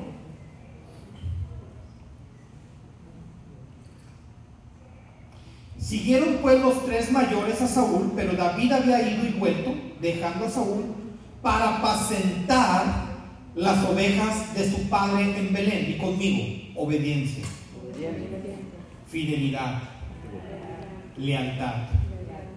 Tres cosas que Dios honra. Obediencia, fidelidad y lealtad. ¿Por qué? Porque él obedecía la indicación que su padre le daba. Él obedecía lo que su padre le encargaba, él lo hacía. Y Dios bendice cuando uno es obediente. Amén. Y dice que él se iba a cuidar las ovejas de su padre en Belén. Versículo 16. Venía pues aquel filisteo por la mañana y por la tarde, y así lo hizo durante 40 días. Versículo 17. Y dijo Isaías a David tu hijo: Toma ahora, a tus, toma ahora para tus hermanos un efa de este grano tostado. Y estos 10 panes, ¿cómo no le dijo ahí taquitos de cabeza para que le lleven? Él no era mexicano y llévalo pronto al campamento de tus hermanos, y estos diez quesos de leche los llevarás al jefe de los mil. Y mira si tus hermanos están buenos y toma prenda de ellos. Y Saúl y ellos y todos los de Israel estaban en el valle de Ela peleando contra los filisteos. Versículo 20. Se levantó pues David de mañana y dejando las ovejas al cuidado de un guarda, era responsable. No dejó las ovejitas ahí solas en el monte, las dejó resguardadas. Se fue con su carga como Isaí le había mandado. Y llegó al campamento cuando el ejército salía en orden de batalla. Y daba el grito de combate. Y se pusieron en orden de batalla Israel y los filisteos. Ejército frente ejército. Versículo 22. Entonces David dejó su carga en manos del que guardaba el, ba- el bagaje y corrió al ejército y cuando llegó preguntó por sus hermanos si estaban bien. Y versículo 23 dice, mientras él hablaba con ellos, he aquí que aquel paladín que se ponía en medio de los dos campamentos que se llamaba, ¿cómo se llamaba? Goliat, el filisteo de Gad, salió de entre las filas de los filisteos y habló las mismas palabras. ¿Y qué dice? Y las oyó David. Y todos los varones de Israel que venían a aquel hombre huían de su presencia. ¿Y qué dice? Tenían gran amor, temor. y tenían gran temor. El hombre imponía. El hombre daba miedo. Y dice que... Ay, se me movió. ¿Versículo qué? 25. Y cada uno de los de Israel decía, ¿no habéis visto aquel hombre que ha salido? Él se adelanta para provocar a Israel. Al que venciere, el rey le enriquecerá con grandes riquezas y le dará su hija. y exim- eximirá de tributos a la casa de su padre en Israel. Entonces habló David a los que estaban junto a él diciendo, ¿qué harán al hombre que venciere este filisteo y quitarle el oprobio de Israel? Porque ¿quién es este filisteo incircunciso para que provoque a los escuadrones? ¿Qué dice? Fíjate qué impresionante, porque el mismo ejército no sabía ni a quién servía. Pero un jovencito, el menor de su casa, tenía clara la identidad de persona que él era. Reconocía a Dios en todas las áreas de su vida. Amén. Porque dice, ¿quién es este hombre que viene a retar? ¿Quién es este incircunciso que provoca los escuadrones del Dios viviente? Y el pueblo le respondió las mismas palabras diciendo, así se hará al hombre que venciera. Le iba a dar, iba a dar la hija y le iba a quitar los impuestos que podían pagar. Qué impresionante. Y oyéndole hablar Eliab su hermano, mayor que con ellos, hombres, se encendió en ira contra David y dijo, ¿para qué has descendido acá? ¿Y a quién has dejado aquellas pocas ovejas en el desierto? Yo conozco tu soberbia y la malicia de tu corazón, que para ver la batalla has venido, le dice su hermano. David respondió, ¿qué he hecho yo ahora? ¿No es esto mero hablar? Y apartándose de él hacia otros, preguntó de igual manera, y él le dijo al pueblo las mismas respuestas de antes. Fueron oídas las palabras que David había dicho, y las refirieron delante de Saúl, y él lo hizo venir, y dijo David a Saúl, no desmaye el corazón de ninguno a causa de él. Tu siervo irá y peleará contra este filisteo.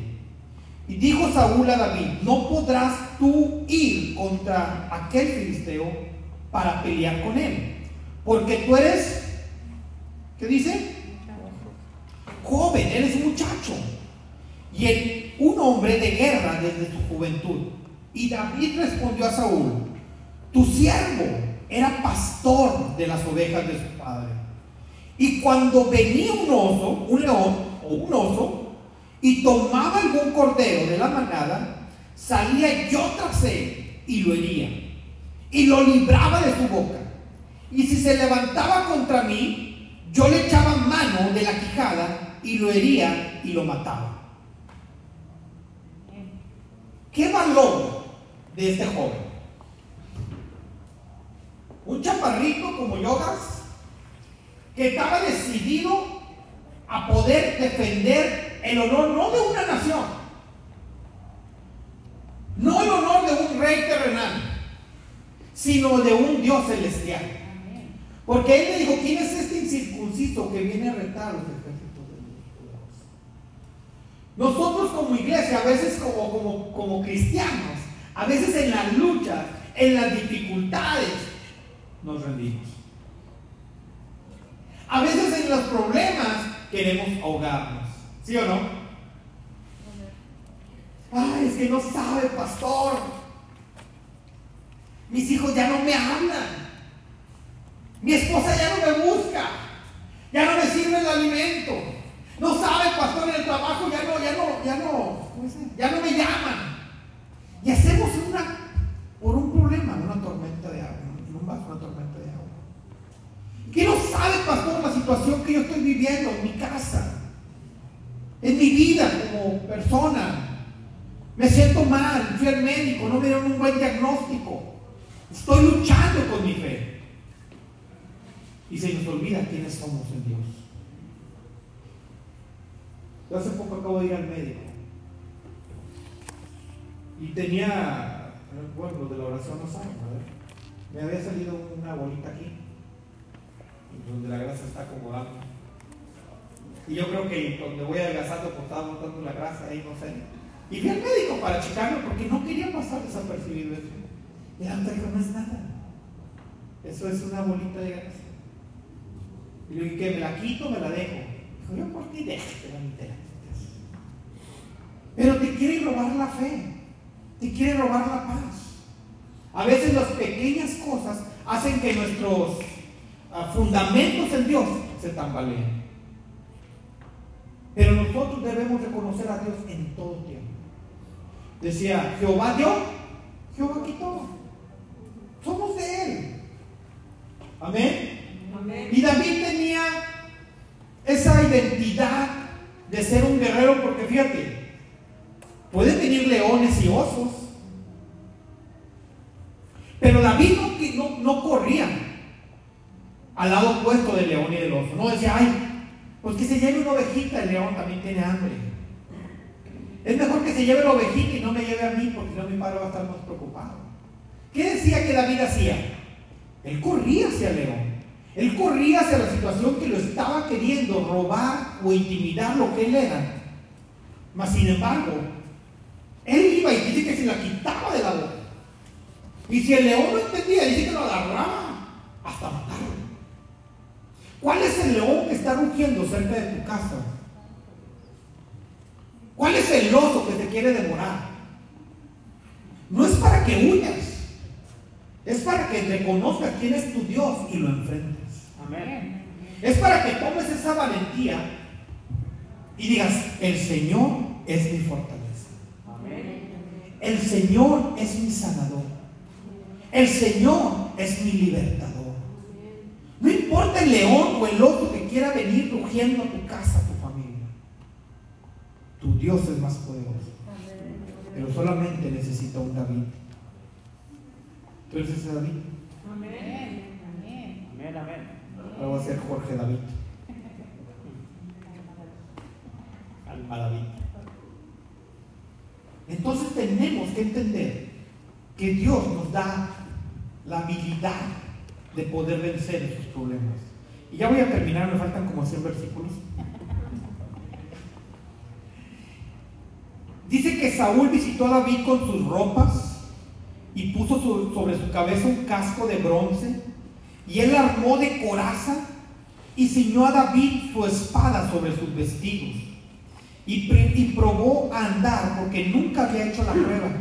Y dijo David a Saúl, yo no puedo andar con esto porque nunca lo practiqué. Si tú ves, yo siempre le digo, cuando lean la Biblia, visualicen la historia en su mente. Porque las vestiduras que portaba Saúl eran las mejores de su reino. No creo que el, el Saúl, siendo rey de Israel, traía la espada toda mocha. No creo que, que- que Saúl, siendo el rey, traía la espada sin filo. Es más, no creo que Saúl haya traído la espada más chica, a lo mejor traía una espada más grande, porque dice que él era alto. La Biblia describe a Saúl como un hombre alto, que entre su pueblo era de los más altos y de buen parecer. Entonces, si Saúl era de buen parecer y era alto, no creo que traía la espada chiquita que parecía de ese corta uñas. Saúl portaba una estructura, un, un- un armamento de lo mejor de Israel. Amén. Pero cuando se lo puso a David, no, quedaba con David. Porque David no estaba acostumbrado a pelear con eso. David era un pastor que entre más liviano estuviera, era mejor. Porque no me imagino a David con toda esa coraza ahí en medio del monte.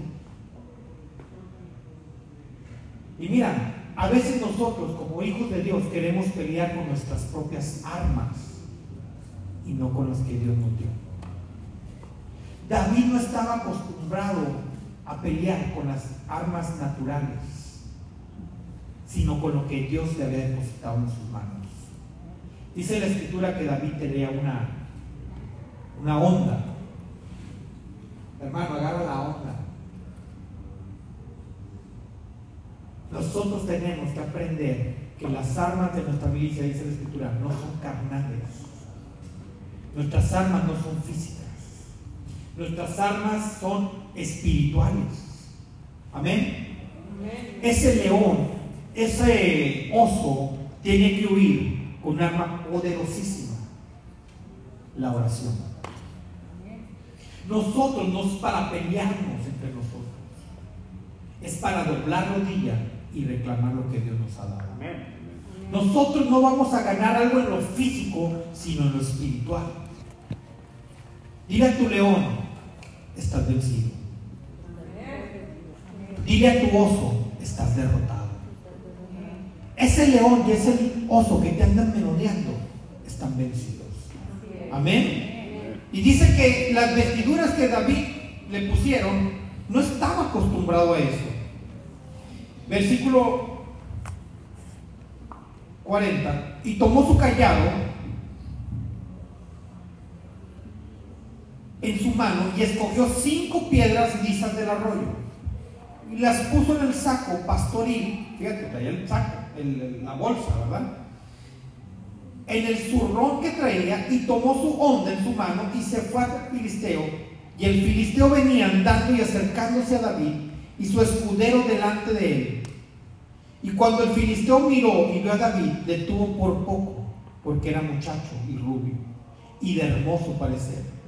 Y dijo el filisteo a David, ¿soy yo perro para que vengas a mí con palos? Y maldijo a David por sus dioses. Dios Dijo luego al filisteo a David, ven a mí y daré tu carne a las aves del cielo y a las bestias del campo. Entonces dijo David al filisteo, tú vienes a mí con espada, lanza y jabalina, mas yo vengo a ti en el nombre de Jehová de los ejércitos. No era con sus propias fuerzas, no era con su propia habilidad, era con el nombre de Jehová de los ejércitos. Amén. ¿Te estás fijando, hermano? Esta es una estrategia más poderosa que cualquier general del ejército. Porque los generales de los ejércitos terrenales figuran su armamento, su estrategia, pero un hijo de Dios figura su, su- su guerra con el Señor. Él es el rey del rey y el Señor del Señor. Él es el general de por generales. No hay mejor estrategia y arma que el Señor te pueda dar. Cuando tú clamas por tu casa, por tu familia, Dios te va a dar la respuesta. No el hombre, no el vecino, no el consejero, aunque he dicho que son necesarios. Pero en realidad, quien te da la mejor estrategia se llama Dios. Él es el único que te puede dar la victoria salvación en cualquier. No mi habilidad ni mi fuerza, sino cuando yo decido ir con el Señor. Amén.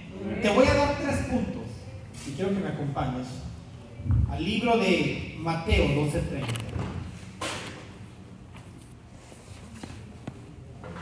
Mateo 12:30.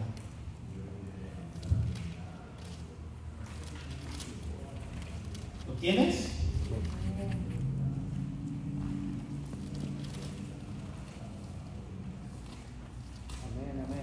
Estaba platicando con un varón ayer y me, tocó mucho porque se relacionó el- mi tema que traía con, lo que él platicaba anoche. Y dice él, a veces le queremos ayudar a Dios y le estorbamos a Dios. Cuando nosotros queremos actuar con nuestras fuerzas, con nuestra habilidad, nuestra manera de pensar, le estorbamos a Él. Y fíjate que a veces, eh, aquí va, porque Mateo 12:30 dice, el que no es conmigo, contra mí es. Y el que conmigo no recoge, ¿qué dice? Derrama. Y aquí te voy a decir esto, si lo quieres anotar. Cuando no tenemos una relación con Dios, estaremos luchando por nuestras propias fuerzas. Y más pronto que tarde, estaremos luchando contra Él. Cuando nosotros no tomamos a Dios en cuenta, luchamos con nuestras propias fuerzas. Pero llegamos a tal punto que en vez de ser con Dios, estamos contra Dios. Saúl, en el proceso de ser rey, él se guiaba por un profeta de nombre Samuel. Y Samuel le daba la dirección a, a Saúl de cómo tenía que llevar su reinado, en el tiempo de la batalla o en cualquier momento. Pero cuando Saúl, en medio de una batalla, vio que no llegaba Samuel, él ofreció el sacrificio en lugar del profeta. Y dice ahí que el profeta llegó, ¿por qué ofreciste sacrificio? Dijo, es que vi que no venías. Y tuve miedo y por eso lo hice.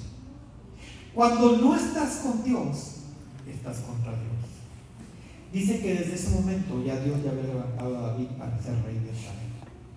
La presencia de Dios ya no estaba con Saúl como antes, porque él decidió hacer las cosas a su manera. Amén. ¿Cuánto nos ha pasado? Sí es. Señor, perdóname. Pero es que vi que no me respondías y hice esto.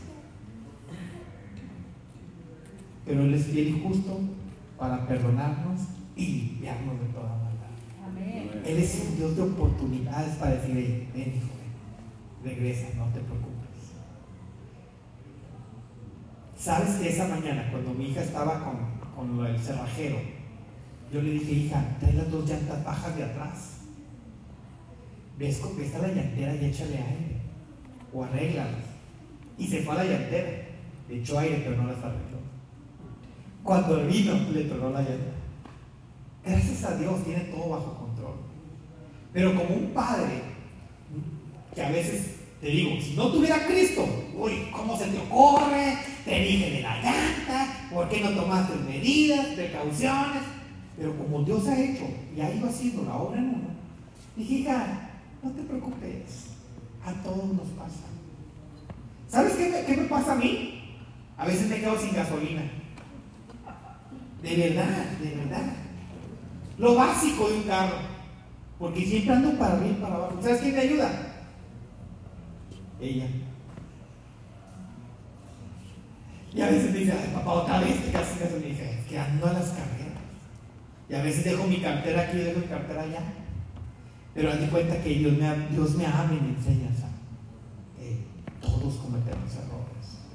Y si nosotros hemos tomado decisiones por nuestra propia cuenta, sin consultar a Dios, Dios te dice, no te preocupes, yo compro tu error, compro tu falta, te redimo, te redimo, te compro de lo que has hecho.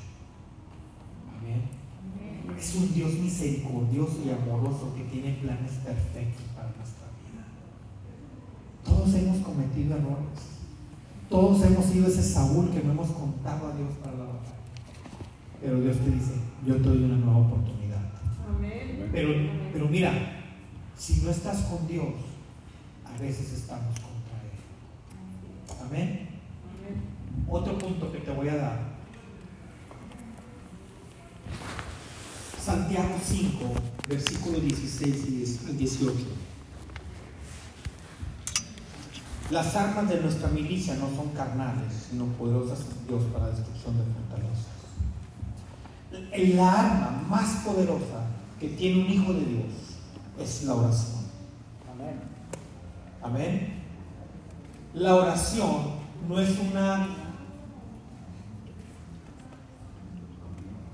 repetición continua y vana, sino que la oración es una comunicación nueva y directa con Dios. Una comunicación del corazón, de nuestro corazón hacia Él. Amén. Amén. ¿Te ha tocado estar con personas que te repiten lo mismo? ¿Sí? Sí. Pero así seguido, que sea cañón, así. Semana, que, semana tras semana que lo ves, te platican lo mismo. Ah, Yo tengo un amigo que es así. Y le digo, ¡Ey! Ya me lo platicaste. Y me dice, sí, sí, pero no te lo he platicado completo. Y me platica lo mismo. Las mismas palabras, como si lo tuviera leído. Nuestra oración a Dios no puede ser así. Nuestra oración, aunque le pida lo mismo, tiene que ser con diferentes palabras. No podemos ser repetitivos con Dios. Y fíjate lo que dice aquí en Santiago 5:16. Confesaos vuestras faltas unos a otros. Pero esta confesaos vuestras faltas no es como lo hemos visto en una eh, ah, religión tradicional. Confesaos vuestras faltas. Por ejemplo, me pongo eh, en orden contigo.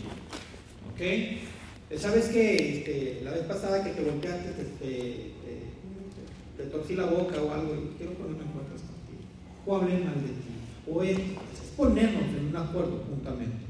¿Ok? No es confesado nuestras faltas como mis pecados a otra persona. Yo le confieso mis pecados a Dios. Porque el hermano, ¿en qué me va a perdonar? ¿En qué me va a liberar Él de mis faltas? ¿Verdad que no? Que es igual de pecador que yo. Entonces yo voy con el Padre y le pido perdón por mis pecados. Pero en esta ocasión, en esta parte de la Biblia, no lo menciona de esa manera de, que, no hombre, fíjate qué pasó. No, no lo habla así. Y dice, y rogad los unos por los otros, para que sean sanos. Y luego me gusta mucho esto, la oración de... ¿Por qué no dice la oración del Hijo de Dios? ¿Por qué no dice la oración del cristiano? ¿Alguien me puede decir? ¿No? ¿No? No todos somos justos. No sé. Todos somos pecadores, ¿sí? Pero porque somos justificados por Jesús. Y la oración del justo puede mucho. Nuestra oración cuando estamos bien delante de Dios puede mucho. Porque dice la escritura que si por ejemplo el hombre está en, eh, eh, en desacuerdo con su esposa, ni sus oraciones son contestadas. Entonces nosotros tenemos que estar de acuerdo con Dios, justificados por Él, y nuestras oraciones son respondidas. La oración del justo puede mucho. Versículo 5, no hay miedo dice, obrando eficazmente puede mucho. Amén. Dice, en mi Biblia dice, oró con fervor para que no lloviera. Fíjate qué impresionante, porque una simple oración de un hombre provocó que la tierra no lloviera por tres años. ¿Qué capacidad de hombre para poder detener la lluvia? Que un suceso natural se detuviera. ¿Quién está orando como Elías en el valle? Ahí la reprenderá. Pero dice que después volvió a orar y llovió y la tierra dio su fruto. Tu oración tiene que ser tan poderosa para provocar sequía o lluvia en un lugar. Tu oración es tan poderosa para provocar una sanidad en donde haya la enfermedad. Tu oración tiene que ser tan poderosa para resolver un conflicto en cualquier lugar. ¿Qué es lo que estás? ¿Cuál es, es lo que te decía? ¿Cuál es tu león? ¿Cuál es tu oso? Ora a Dios. Esa es tu arma. No es tu espada. No es, no es- y además tu enemigo no es tu suegra.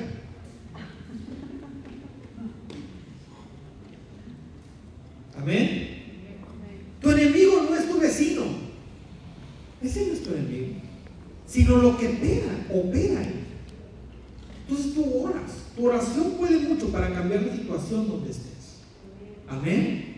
Pero ¿sabes qué pasa? Que el cristiano no ora. Preferimos chutarnos tres horas de Netflix. A mí me gusta mucho Netflix, no lo saben. Me gusta mucho Netflix.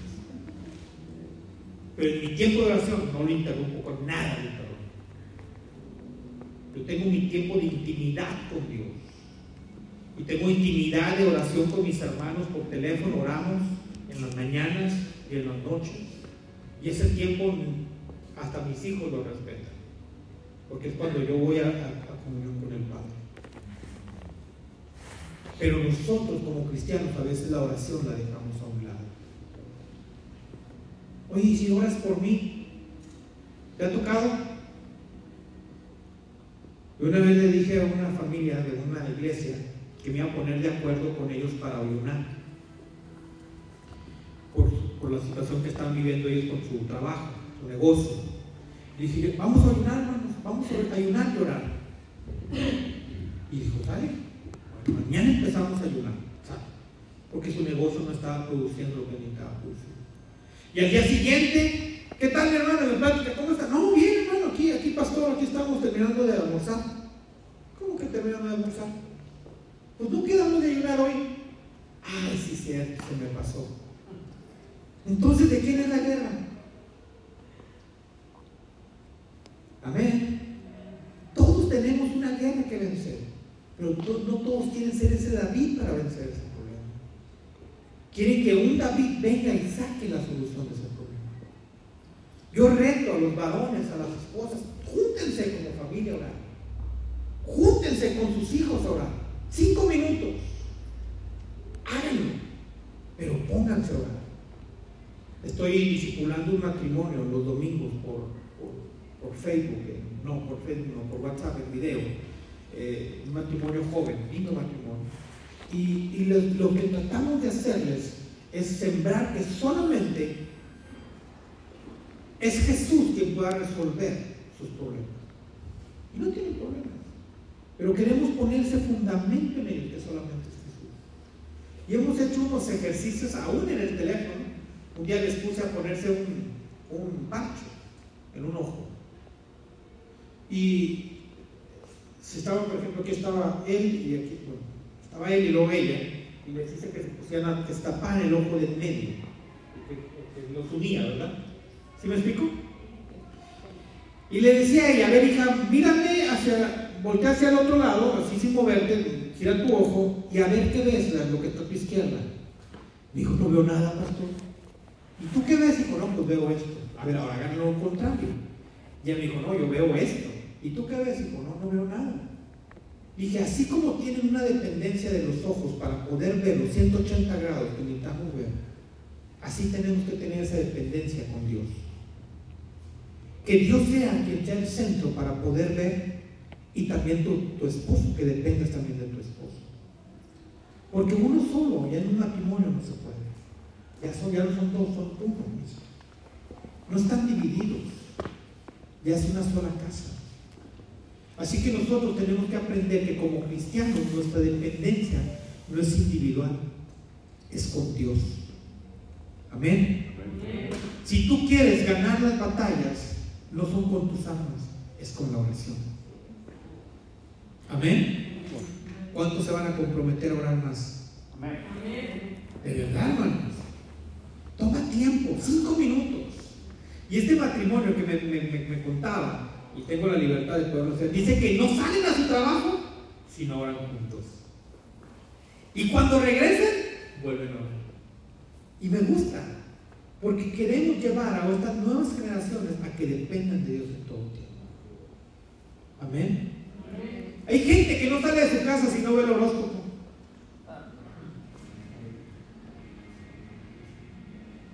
Hay gente que no sale de su casa si no se persina. Y si está en carro, se regresa y se persina y si no se sale. ¿Y por qué no buscas de Dios? Dice, había un TikTok, no sé quién lo vio, los TikTok, los TikTok no, no edifican, pero cómo te divierten. Y dice un TikTok que decía, ah, yo no leo la Biblia porque es escrita por hombres. Y le decía, ¿y los horóscopos por quiénes son escritos? ¿Cierto o no? Nosotros no tenemos que tener nuestra dependencia como David decidió no depender de las armas que Saúl le estaba dando. Dios nos ha dado una propia arma poderosísima, que es una oración. Amén. Ya vamos a cerrar. El depender de Dios no es inmadurez, sino porque sé quién es mi Dios y dependo de Él. A veces pensamos y nos han dicho muchas veces, ay, pero ¿cómo tu Dios te va a ayudar? ¿Cómo tu Dios te va a salvar? ¿Cómo tu Dios te va a rescatar? Porque sé quién es mi Dios, por eso clamo a Él. Amén. Por eso te digo, tú tienes que conocer un verdadero Dios. Amén. Hija, ¿estás dispuesto? No podemos ser los mismos que antes. Porque los que éramos antes fracasábamos. Pero si nos convertimos en un nuevo hombre, podremos vencer en Cristo Jesús. Amén. ¿Por qué no te pones de pie? Toma tu familia, toma con quien vengas ahí en este lugar.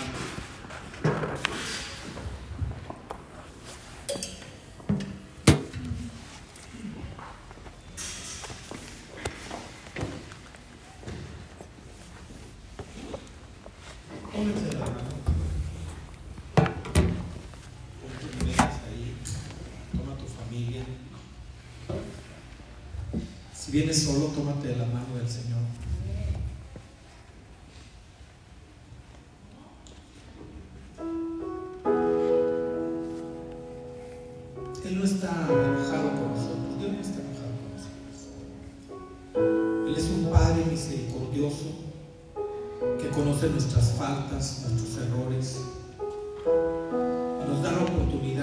poder de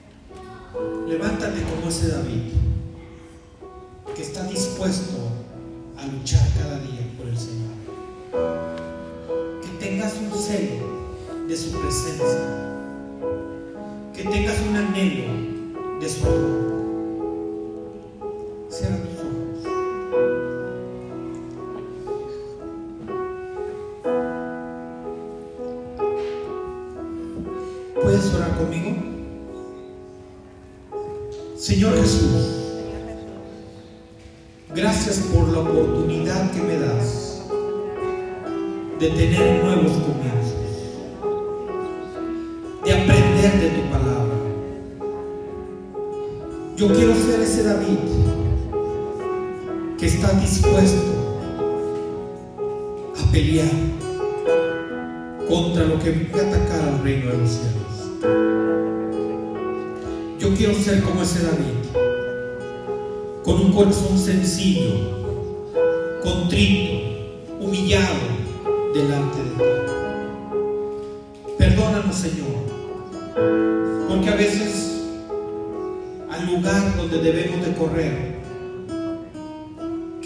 um braço.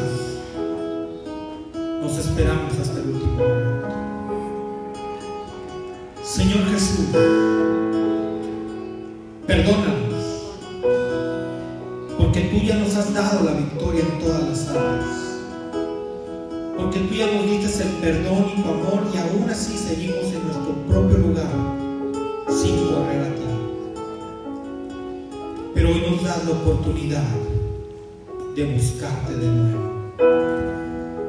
Señor, así como estamos, reconociendo, Señor, queremos declarar que tú eres lo único, lo suficiente